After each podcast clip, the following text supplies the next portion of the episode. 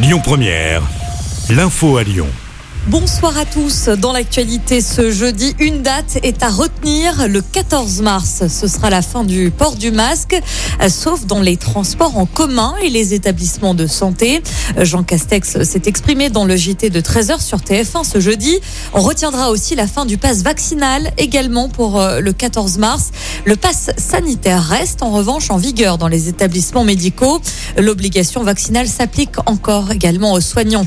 Un mot de politique à présent. Emmanuel Macron annoncera sa candidature à la présidentielle dans la presse quotidienne régionale. Une annonce via une lettre aux Français envoyée aux rédactions aux quatre coins de la France dans les prochaines heures.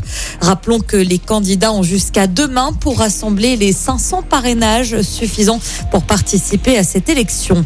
Les hommages se poursuivent au lendemain de la mort de Jean-Pierre Pernaud.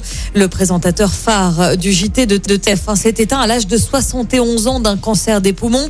Plusieurs personnalités de la télévision lui rendent hommage aujourd'hui, à commencer par euh, les autres présentateurs de la chaîne, euh, comme Jean-Luc Richman qui parle d'un véritable coup de poignard sur Twitter, ou encore euh, Denis Brognard qui évoque un grand frère dans ce métier. Fin de citation. On fait le point sur la situation en Ukraine. Le Quai d'Orsay recommande fortement aujourd'hui aux ressortissants français dont la présence n'est pas essentielle de quitter la Russie. Plusieurs explosions ont encore été entendues à Kiev, la capitale. Selon un dernier bilan dressé par l'armée ukrainienne, 9000 soldats russes ont été tués depuis le début de cette guerre.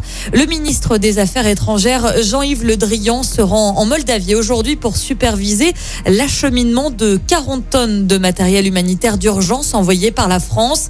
Des nouveaux pourparlers entre la Russie et l'Ukraine ont lieu aujourd'hui. Emmanuel Macron s'est d'ailleurs exprimé hier soir en soulignant que la France prendra sa part dans l'accueil des réfugiés. Depuis le début de ce conflit, 800 réfugiés ukrainiens ont gagné le sol français. Retour en France avec cette saisie importante des douanes de Lyon l'année dernière.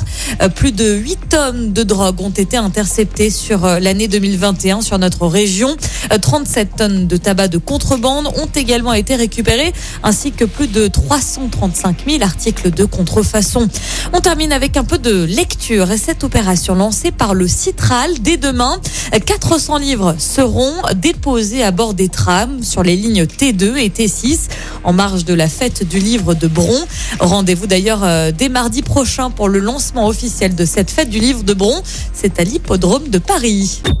Écoutez votre radio Lyon Première en direct sur l'application Lyon Première, lyonpremière.fr et bien sûr à Lyon sur 90.2 FM et en DAB+. Lyon Première